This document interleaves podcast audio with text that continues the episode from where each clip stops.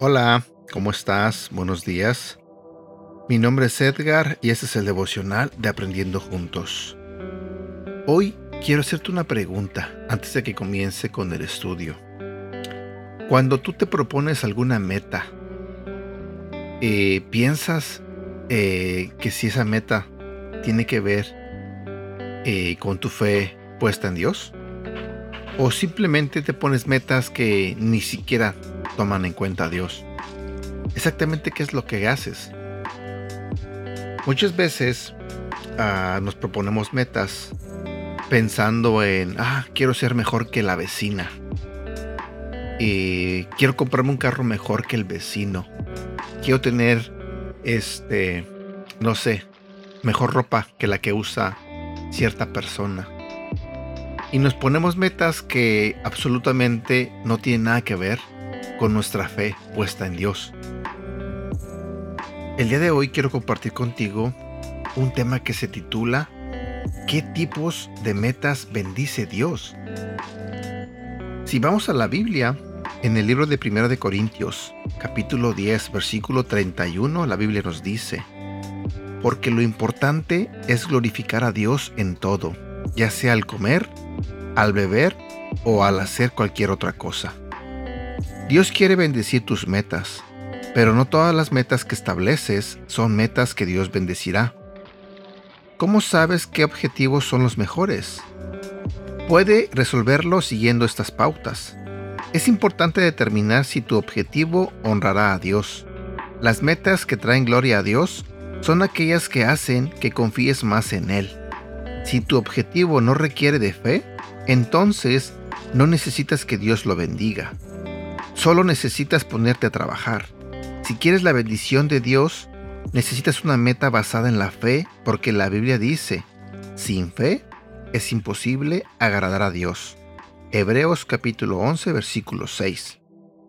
Determinar la motivación de tu objetivo es un gran paso en el proceso porque Dios no bendecirá un objetivo motivado por la codicia, la envidia, la culpa, el miedo o el orgullo pero sí honra un objetivo motivado por el deseo de demostrarle amor a Él y a los demás.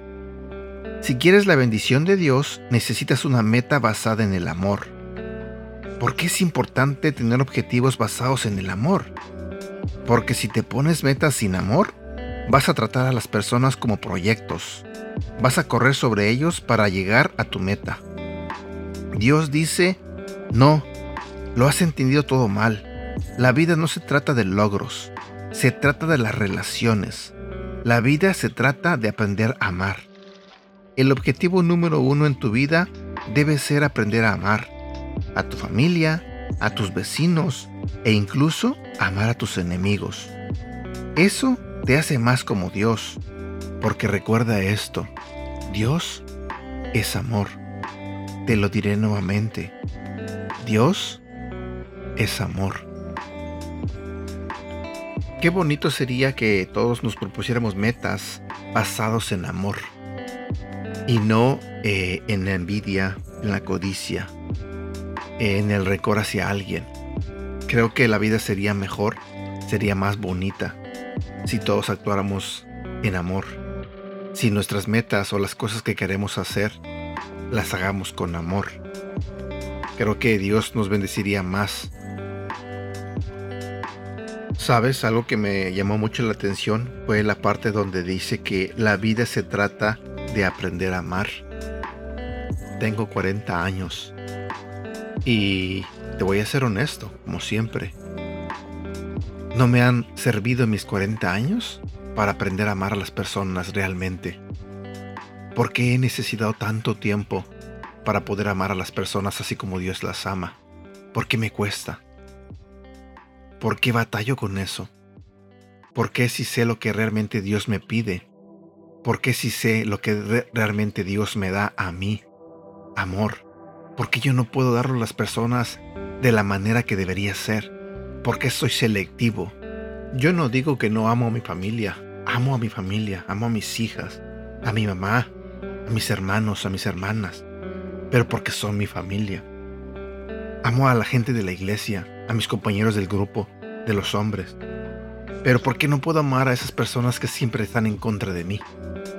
A un conductor agresivo en la carretera, por ejemplo. Pero ¿por qué no puedo amar a mis enemigos? ¿Por qué no podemos hacerlo?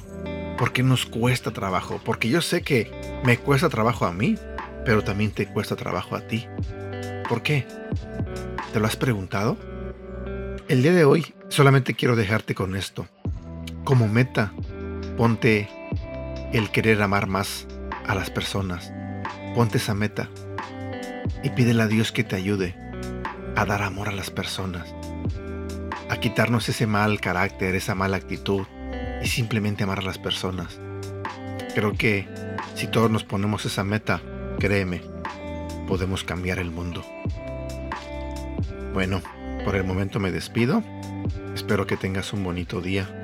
Te mando un fuerte abrazo, cuídate mucho y deseo de todo corazón que Dios te bendiga. Hasta pronto.